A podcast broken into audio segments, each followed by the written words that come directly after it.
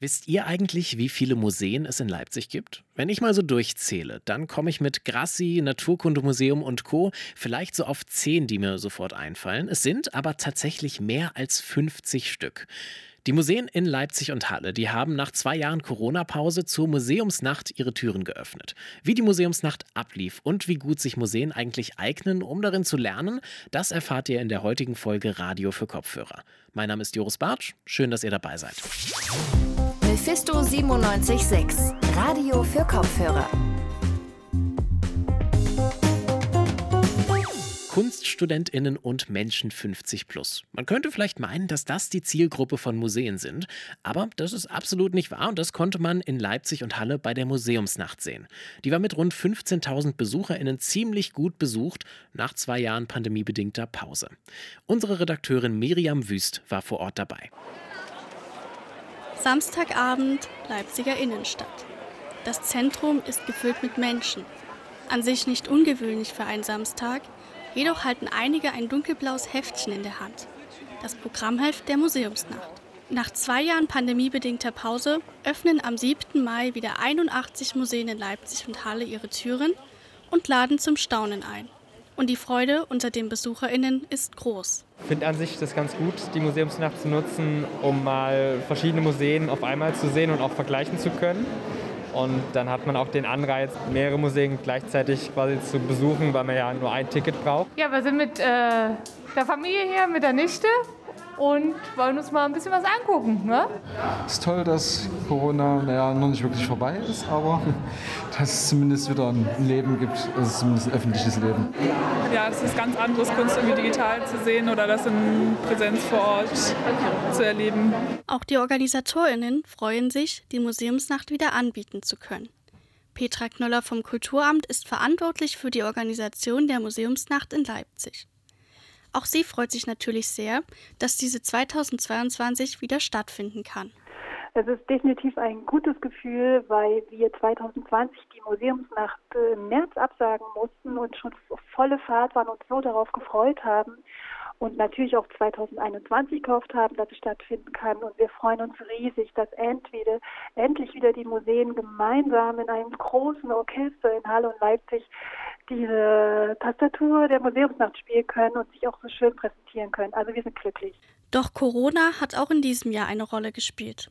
Petra Knöller erzählt mir, dass die unklare Pandemielage eine Herausforderung für die Organisation war. Wir haben dieses Jahr viel später anfangen können mit den Vorbereitungen, weil wir im Februar noch ähm, nicht sicher waren, ob wir überhaupt die Museumsnacht durchführen können. Das heißt, wir hatten weniger Zeit und wir mussten alle Corona-Bestimmungen mit bedenken die jetzt zum Glück ja wieder aufgehoben sind. Aber dadurch kann ich sagen, war es ähm, mehr Organisationsaufwand und auch äh, von der Vorbereitung her intensiver und auch eher spontan. Auch dieses Jahr begleitet die Pandemie die Veranstaltung also noch. Als erstes geht es an diesem Abend für mich ins Schulmuseum. Vor dem Eingang staute sich bereits. Ich warte letztendlich 40 Minuten in der Schlange.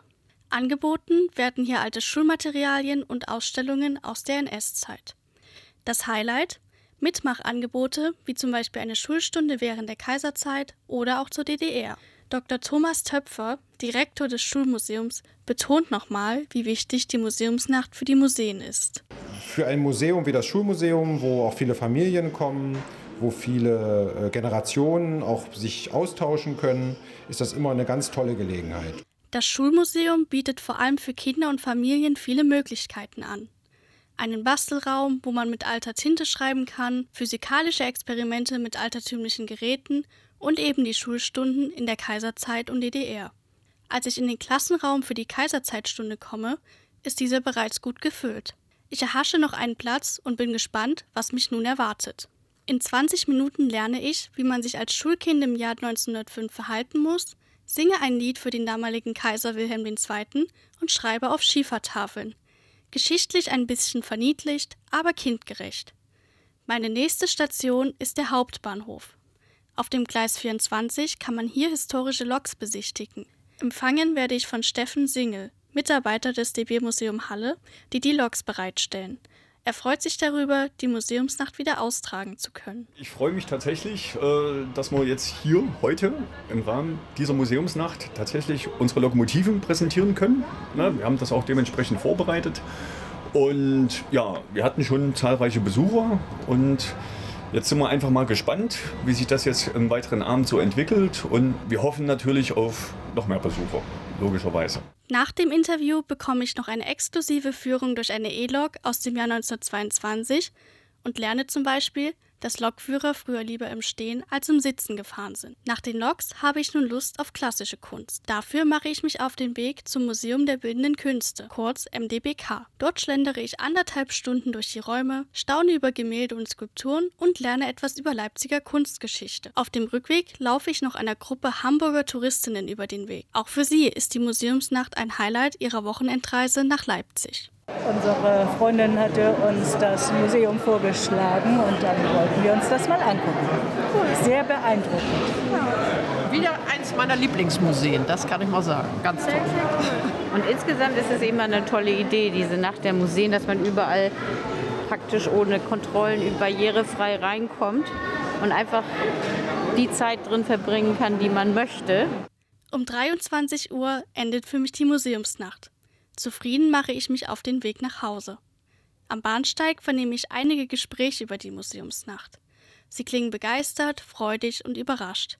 Nach zwei Jahren Corona-Pause scheint die Museumsnacht also ein voller Erfolg gewesen zu sein. Miriam Wüst mit ihren Eindrücken von der Museumsnacht 2022. Sie hat da einiges gelernt, zum Beispiel wie eine Unterrichtsstunde in der Kaiserzeit aussehen konnte.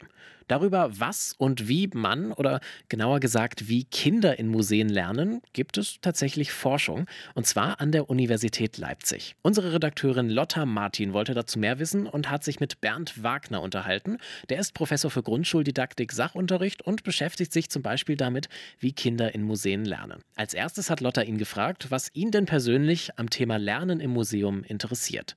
Ja, also ich habe selber einmal so Führungen gemacht in einer Ausstellung Indianer Nordamerikas. Das ist ein ethnologisches Museum und ich habe so festgestellt, Kinder haben einen ganz anderen Zugang zu den Objekten, als die Erwachsenen das manchmal so meinen und äh, können auch sehr viele Dinge ganz anders erleben. Also wir haben da so ein bisschen mit Klischees aufgeräumt, nämlich mit dem Klischees von dem Spielzeug von Kindern, dass zum Beispiel Indianer alle Federn im Haar hatten, auf dem Pferd gesessen haben, sind und gewissermaßen einen Marterpfahl aufgestellt haben. Aber ähm, waren eigentlich sehr offen, auch unterschiedliche Lebenswelten so kennenzulernen und nicht nur das, was ihnen so präsentiert wird oder im Spielzeug reproduziert wird, als äh, die indianische Lebenswelt zu akzeptieren. Und ähm, was sind denn Ihre Erfahrungen oder was haben Sie sich Ihre Forschungsprojekte ergeben, wie sich denn ähm, konkret durch einen Museumsbesuch die Lernerfahrung für Kinder, ähm, was sich daran ändert und wie sich das konkret ähm, auswirkt? Ja, ich denke, es kommt darauf an, die Objekte in den Mittelpunkt zu rücken. Deshalb gehen wir ja in ein Museum und Museen sammeln in der Regel auch. So haben wir in Leipzig an der Uni äh, drei Universitätsmuseen und 23 Institutssammlungen. Die sind größtenteils nicht für Kinder erschlossen. Wir haben zum Beispiel eine ganz tolle Gesteinssammlung, da gibt es versteinerte Krokodile und sowas. Also das ist für Kinder ganz spannend und ich frage mich eigentlich, warum wir Kindern nicht so ihr kulturelles Erbe präsentieren. Wir konservieren das ja ganz umständlich. Es ist teilweise mit sehr viel Aufwand werden diese Objekte am Überleben gehalten, gerade wenn man an die Albertina denkt, in unserer Universitätsbibliothek unten gibt es auch Sammlungen von Papyri und Münzen und so weiter.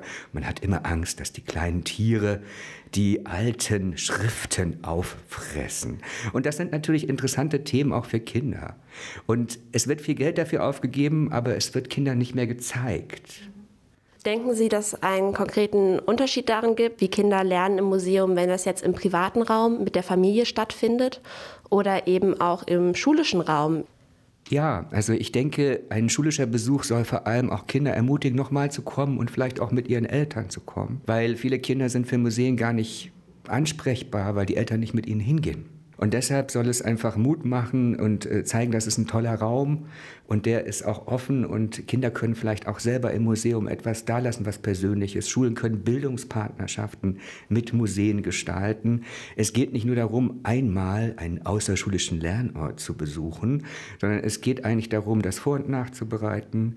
Und es geht eigentlich darum zu schauen, wir haben da äh, tolle Sammlungen, Kinder sammeln teilweise auch.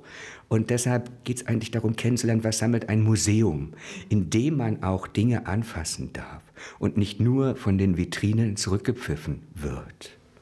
Sie haben ja auch schon mehrere Forschungsprojekte in ähm, eurem Rahmen gemacht. Und ähm, Sie haben jetzt auch ein neues gestartet äh, mit dem Thema historische Sachlernprozesse in schulbezogenen Sammlungen. Und was genau kann man sich denn unter so einem Projekt vorstellen und was für einen Bezug hat das vielleicht auch zu früheren Forschungen von Ihnen?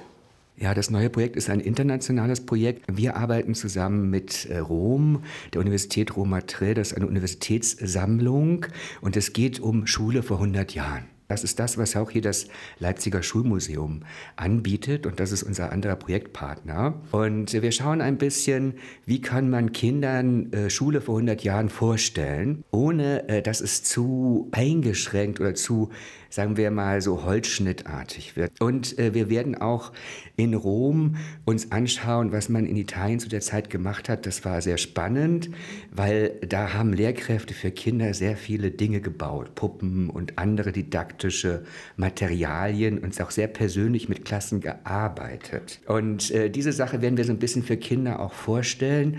Und äh, es wird, denke ich, deutlich werden, dass vor 100 Jahren nicht alles alt und langweilig war sagt Professor Bernd Wagner im Gespräch mit unserer Redakteurin Lotta Martin. Und damit war es das für heute mit dieser Folge von Radio für Kopfhörer über die Museumsnacht 2022. Die nächste Folge, die gibt's natürlich wieder am nächsten Freitag.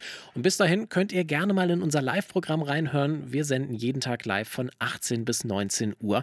Oder ihr seht euch mal unsere Social-Media-Kanäle an. Oder noch eine dritte Möglichkeit, ihr hört euch unsere anderen Podcasts an. Die findet ihr überall, wo es Podcasts gibt. Sucht einfach mal nach Mephisto 97.6. Für heute war es das jetzt aber. Am Mikrofon verabschiedet sich Joris Barth. Schön, dass ihr dabei wart und bis zum nächsten Mal. Mephisto 97.6, Radio für Kopfhörer.